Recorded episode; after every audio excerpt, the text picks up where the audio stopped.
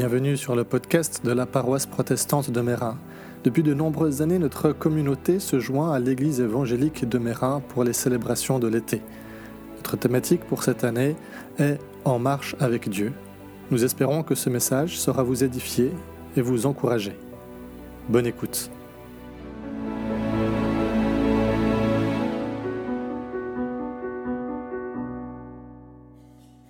Alors pour ce premier dimanche de culte de l'été, sur ce beau thème de la marche avec Dieu, je propose effectivement que nous nous arrêtions sur une histoire, peut-être un des récits les plus étonnants de l'Ancien Testament. Quelques mots sur le contexte. Nous sommes avec le peuple hébreu qui se trouve en marche avec Dieu en marche avec Dieu. C'est parfois chaotique dans leur histoire, comme ça peut l'être dans nos vies. Toujours est-il que le peuple est en marche avec Dieu, comme nous pouvons l'être à notre tour, comme nous le sommes à notre tour. Alors le peuple hébreu, après être sorti d'Égypte sous la conduite de Moïse, après avoir traversé le désert pendant 40 ans en marche avec Dieu, les voilà proches, tout proches de la terre promise par Dieu à leur ancêtre Abraham, tout proche de la terre promise. Ils campent dans les plaines arides de Moab. Ils sont à l'est du Jourdain, juste en face de Jéricho. Mais voilà que les autochtones, et on les comprend, ne voient pas leur arrivée d'un très bon œil. C'est qu'ils ont une réputation de, violence qui, les précède. Donc les autochtones ne les voient pas arriver sereinement. Et au tout début du chapitre dont nous allons lire une partie dans quelques instants, nous voyons donc le roi de Moab, les autochtones, un roi euh, nommé euh, Balak, le roi de, de Moab, qui décide alors de se tourner vers un prophète, un prophète puissant, du nom, lui, de Balaam. Nous avons donc Balak, le roi de Moab, et Balaam, le puissant prophète. Et Balak le roi demande à Balaam le prophète de jeter une malédiction contre ce peuple venu d'Égypte, pour que lui, Balak et ses armées aient une chance de le vaincre, ce peuple. Balak demande à Balaam le prophète de jeter une malédiction sur le peuple d'Israël. Nombre 22, verset 6. Mais voilà, dans la nuit, Dieu parle au prophète Balaam et lui dit de ne pas aller avec le roi Balak et surtout de ne pas maudire ce peuple que lui, Dieu, a béni. Mais voilà, le roi Balak qui apprend la nouvelle dans la bouche de Balaam, je ne veux pas y aller. Le roi Balak insiste. Le roi Balak presse Balaam, promettant au prophète de le combler d'honneur s'il se décide à venir avec lui. Nombre 22, versets 15 à 19. Alors Balaam, le prophète, attend encore une seconde nuit. Il attend ce que Dieu va lui dire. Dans la première nuit, Dieu lui a dit de ne pas y aller. Qu'est-ce que Dieu va lui dire de la seconde nuit? Je vous propose que nous prenions le récit à partir de là et je vous invite à suivre, à écouter la lecture de Nombre 22 au verset 20 à 35.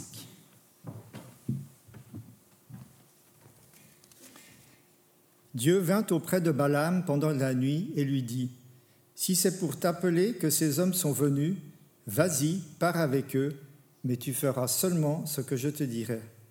Le lendemain matin, Balaam se leva, sella son âne et partit avec les dignitaires de Moab. Mais Dieu se mit en colère en le voyant partir, et l'ange du Seigneur se posta sur le chemin pour lui barrer la route, tandis qu'il cheminait, monté sur son ânesse accompagné de ses deux serviteurs. L'ânesse vit l'ange du Seigneur posté sur le chemin, l'épée nue à la main, quittant le chemin, elle prit par les champs. Balaam battit l'ânesse pour la ramener sur le chemin. L'ange du Seigneur se plaça alors dans un chemin creux qui passait dans les vignes entre deux murs. L'ânesse vit l'ange du Seigneur, elle se serra contre le mur, et comme elle serrait le pied de Balaam contre le mur, il se remit à la battre. L'ange du Seigneur les dépassa encore une fois pour se placer dans un passage étroit où il n'y avait pas la place d'obliquer ni à droite ni à gauche. L'ânesse vit l'ange du Seigneur, elle s'affaissa sous Balaam qui se mit en colère et battit encore à coups de bâton. Le Seigneur fit parler l'ânesse et elle dit à Balaam Que t'ai-je fait pour que tu te mettes en colère, en colère par trois fois C'est, lui dit Balaam, que tu prends ton aise avec moi. Si j'avais une épée en main, je te tuerais sur le champ. Et l'ânesse répondit à Balaam ne suis-je pas ton ânesse, celle que tu montes depuis toujours? Est-ce mon habitude d'agir avec toi? Non, lui dit-il. Le Seigneur dessilla les yeux de Balaam, qui vit l'ange du Seigneur posté sur le chemin, l'épée nue à la main. Il s'inclina et se prosterna face contre terre. Alors l'ange du Seigneur lui dit Pourquoi as-tu battu ton ânesse par trois fois? Tu le vois, c'est moi qui suis venu te barrer la route car pour moi c'est un voyage entrepris à la légère. L'ânesse m'a vu, elle, et par trois fois s'est écartée de moi. Si elle ne s'était pas écartée devant moi, je t'aurais tué sur le champ, tandis qu'à elle, j'aurais laissé la vie sauve. Balaam dit à l'ange du Seigneur, J'ai péché, car je n'ai pas reconnu que c'était toi qui étais posté là devant moi sur le chemin. Maintenant, si ce voyage te déplaît, je m'en retournerai. Mais l'ange du Seigneur lui dit, Va avec ces hommes, mais tu diras seulement ce que je te dirai. Balaam s'en alla donc avec les dignitaires de Balak.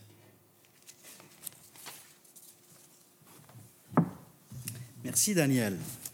Jusqu'ici la lecture de la parole de Dieu. Et voilà donc un, récit pour le moins surprenant. je ne sais pas vous, mais quand ce texte m'a été imparti, je me suis dit, euh, il y a du lourd. Le, récit lui-même est, surprenant. Il y a d'abord, bien sûr, l'ânesse de Balaam. L'ânesse qui voit l'ange du Seigneur sur la route, alors que le prophète, lui, ne le voit pas. Et ça, trois fois de suite versets 23, 25 et 27. L'ânesse voit l'ange du Seigneur sur la route.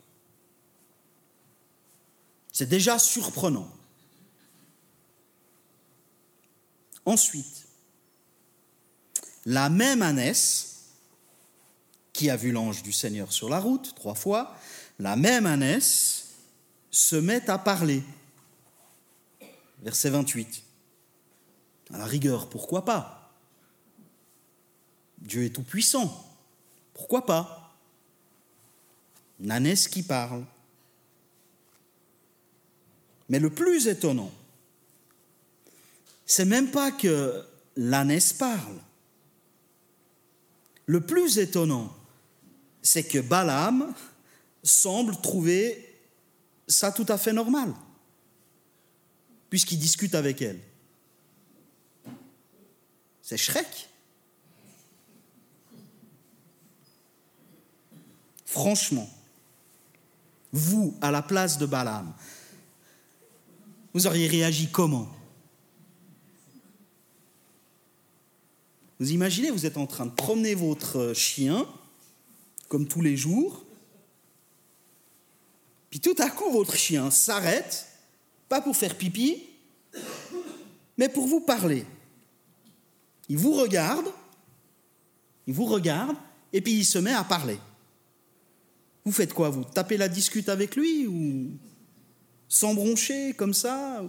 Ou ça s'arrête là. Comment? Et c'est pourtant ce que semble faire Balaam avec son ânesse. Il engage la discussion. Et cet élément me laisse à penser que ce récit, pour inspirer qu'il soit, n'est pas forcément à prendre au pied de la lettre. Mais c'est pas ce m'importe le plus ce matin. On pourrait en discuter. Alors, on va juste prendre le récit tel qu'il nous apparaît, avec ses péripéties, avec ses dialogues étonnants, puis avec son humour aussi. Il y a de l'humour dans ce récit. Et on va essayer de se demander quel en est le message. Déjà pour le peuple hébreu, au moment de son histoire, dans sa marche avec Dieu, et puis est-ce qu'éventuellement il y aurait quelques prolongements pour nous à discerner aujourd'hui dans notre marche avec Dieu?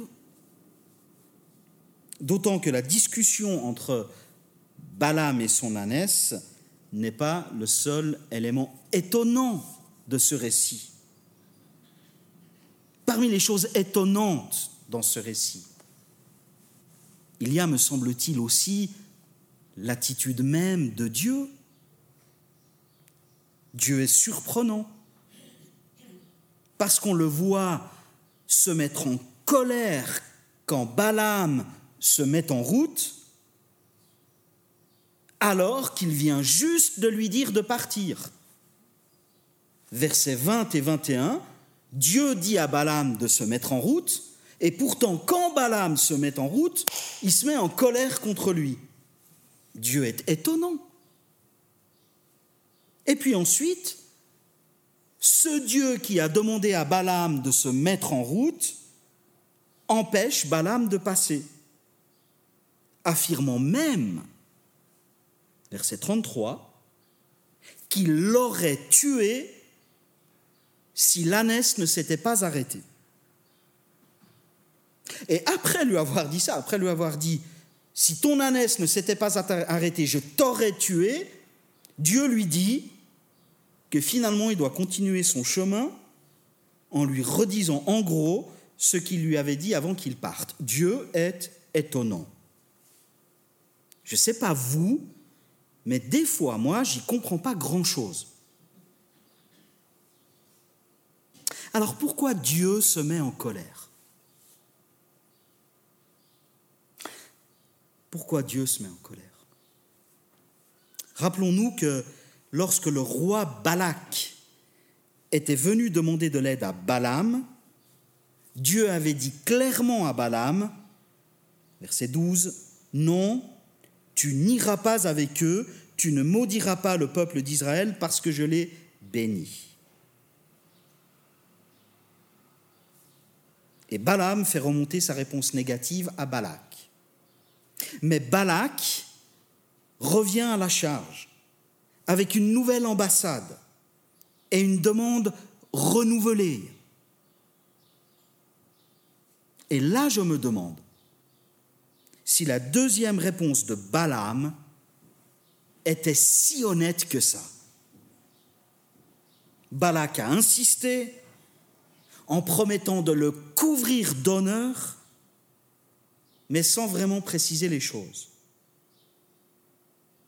Et Balak, à ce moment-là, Balaam, pardon, à ce moment-là, est explicite dans sa réponse et je trouve même qu'il en rajoute un peu. Verset 18. Même si Balak me donne tout l'argent et tout l'or qui remplissent sa maison, je ne peux pas faire une chose, petite ou grande, contre l'ordre du Seigneur mon Dieu. Mais il a cette grande sortie, hein, c'est admirable. Hein.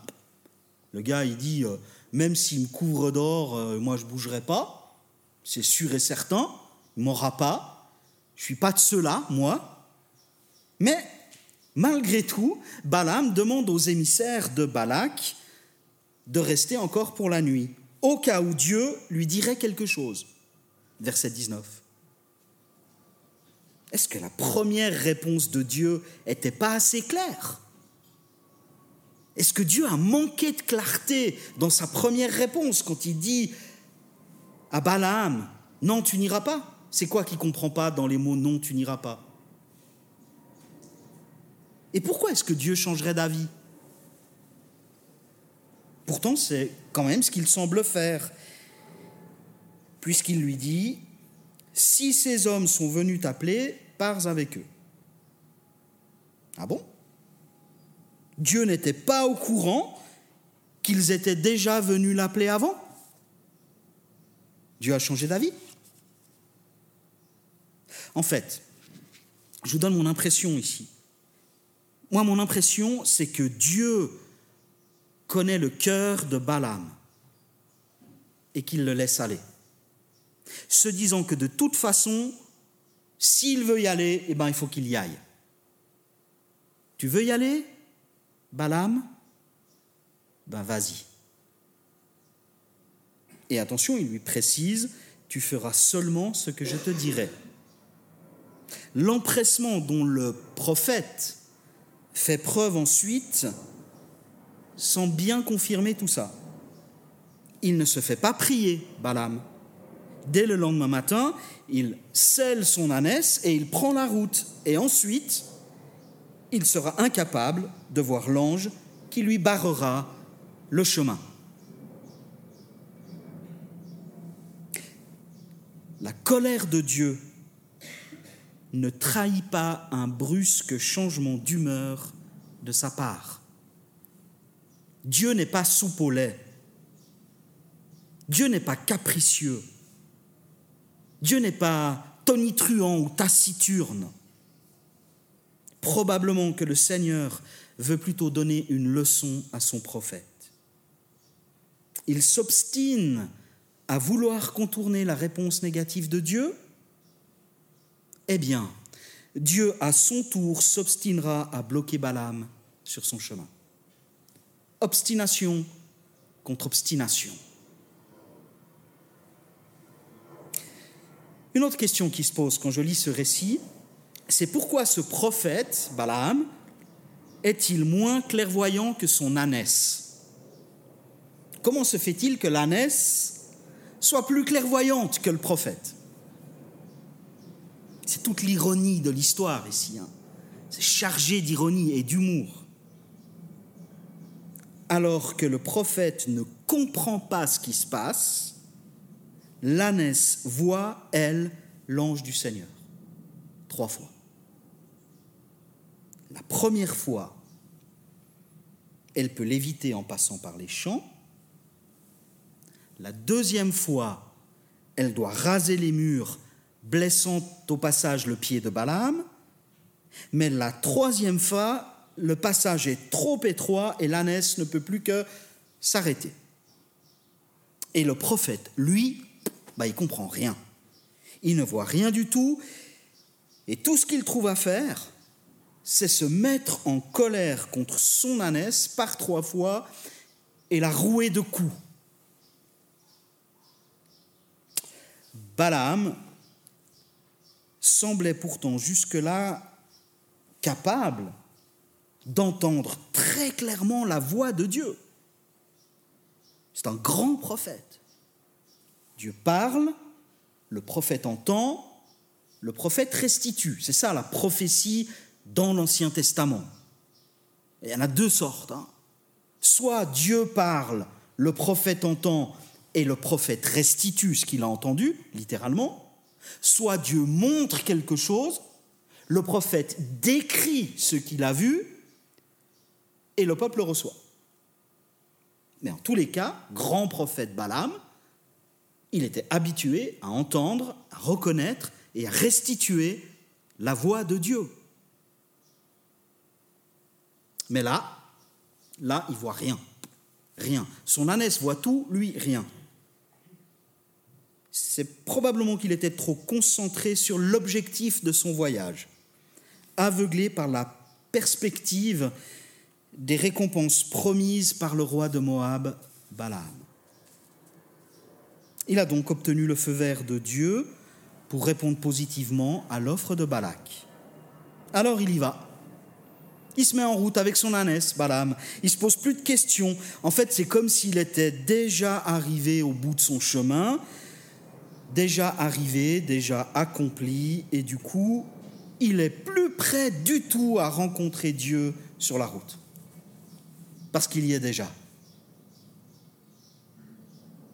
Pourtant, il aurait quand même dû se douter qu'il y avait quelque chose qui clochait quand Dieu lui a dit d'aller vers Balak alors qu'il venait de le lui interdire formellement.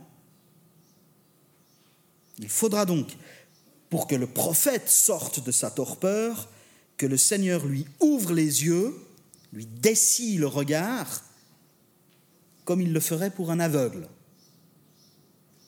Alors seulement, Balaam verra l'ange du Seigneur et reconnaîtra sa faute. Étonnante cette histoire. Dieu est étonnant.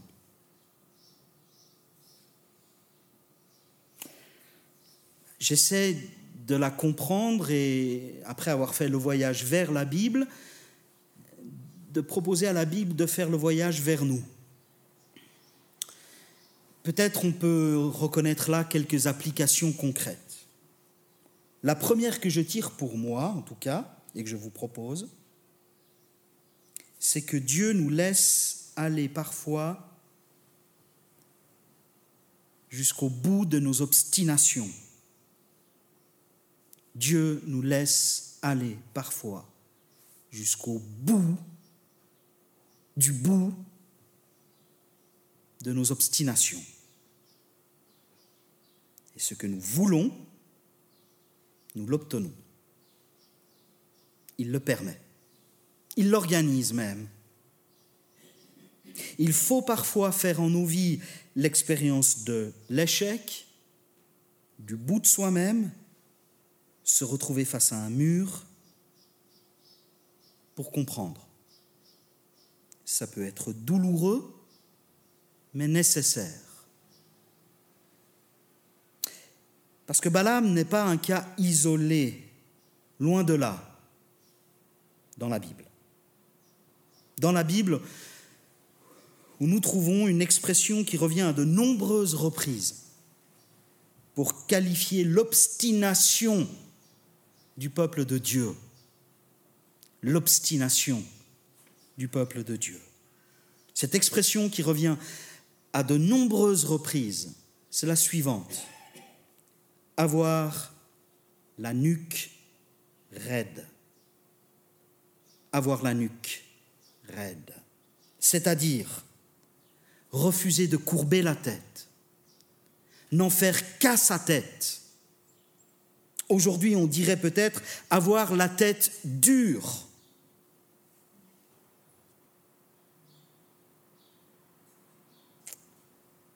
Vous ne vous sentez pas concerné? Vraiment? Jamais? Dieu nous laisse parfois aller jusqu'au bout de nos obstinations. Ce que nous voulons, nous l'obtenons. La deuxième remarque, avant de conclure, c'est qu'il me semble qu'il y a là une sorte de mise en garde. Il n'y a pas plus aveugle que celui ou celle qui ne veut pas voir. Il n'y a pas plus sourd, pas plus sourde que celui ou celle qui pense avoir tout compris sur tout. Enfermés dans nos certitudes, nous ne sommes parfois plus capables de voir Dieu sur notre chemin. Même un prophète est moins clairvoyant qu'un âne quand il s'enferme dans son obstination. Même un prophète est moins clairvoyant qu'un âne quand il s'enferme dans son obstination. Et l'exemple tragicomique de Balaam devrait donc nous inviter à l'humilité. Méfions-nous de nos certitudes. Et je fais ici une différence nécessaire entre les convictions et les certitudes. On se connaît un peu, vous savez, des convictions, j'en ai chevillé au cœur et je crois que c'est important de se forger des convictions solides, d'affermir sa foi, d'approfondir sa connaissance en Dieu, d'avoir des grands principes de vie qui nous mettent en mouvement. On peut et on doit s'appuyer sur ces convictions. On peut les partager avec grâce. On peut et on doit parfois les défendre, ces convictions. Mais gardons-nous de faire de nos convictions des certitudes. Et par certitude, je veux dire des vérités absolues, définitives, qu'on ne peut même pas discuter, qui ne peuvent pas souffrir d'être nuancées, remises en question, revues au besoin, affinées en fonction du réel. On pourrait dire qu'une certitude a le coup raide, alors qu'une conviction est prête à se laisser modeler. Pour le dire très courtement, les fanatiques de tout poil ont des certitudes. Les croyants ont des convictions. Nos certitudes nous rendent aveugles. Elles nous empêchent de voir le Seigneur sur notre chemin. Elles nous empêchent d'y voir les différentes teintes qu'il y met, y compris parfois par son humour et son ironie, par la beauté, par la simplicité, par l'extraordinaire, le miraculeux, comme par le petit et l'ordinaire. Nos convictions nous gardent les yeux ouverts. Elles s'affermissent dans la rencontre avec Dieu et avec nos prochains. C'est aussi cela, rester en marche avec Dieu. Épilogue. Parce que l'histoire de Balaam ne s'arrête pas là. Ce n'est pas la suite de nos cultes, mais si vous avez un peu de temps cet après-midi sous le pommier, lisez les chapitres qui viennent. Ça vaut le coup. L'histoire de Balaam ne s'arrête pas là. Il semble bien avoir retenu la leçon, parce que dans les deux chapitres suivants, il nous est raconté comment par trois fois, le prophète prononcera des bénédictions pour le peuple d'Israël au lieu des malédictions qui lui avaient été demandées. Il rappellera au passage les promesses de Dieu envers son peuple concernant son alliance et la terre qui lui était promise, et la bénédiction universelle de l'alliance. Si bien que le pauvre roi Moab finira par dire à Balaam, Ok, enfin, il lui dit pas ok parce qu'il connaissait pas ok, il lui dit d'accord, d'accord, tu peux pas les maudire, mais au moins arrête de les bénir. Nombre 23, verset 25. Ce récit étonnant de Balaam a toute son importance dans le très beau livre des Nombres. En marche vers la terre promise, au milieu de peuples pas toujours bienveillants à leur égard, le peuple d'Israël peut être rassuré, Dieu restera toujours fidèle à son alliance et à ses promesses. Toujours fidèle. Et je trouve qu'il y a là une belle chose encore à retenir pour nous.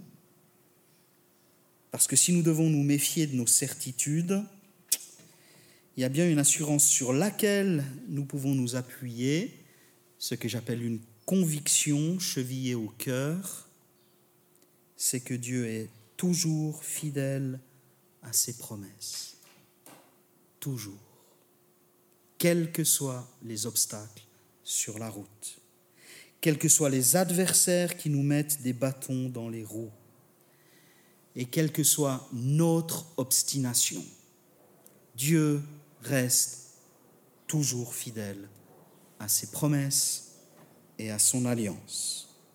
Et je crois qu'avec ça, nous pouvons assez sereinement continuer notre marche avec lui. Amen.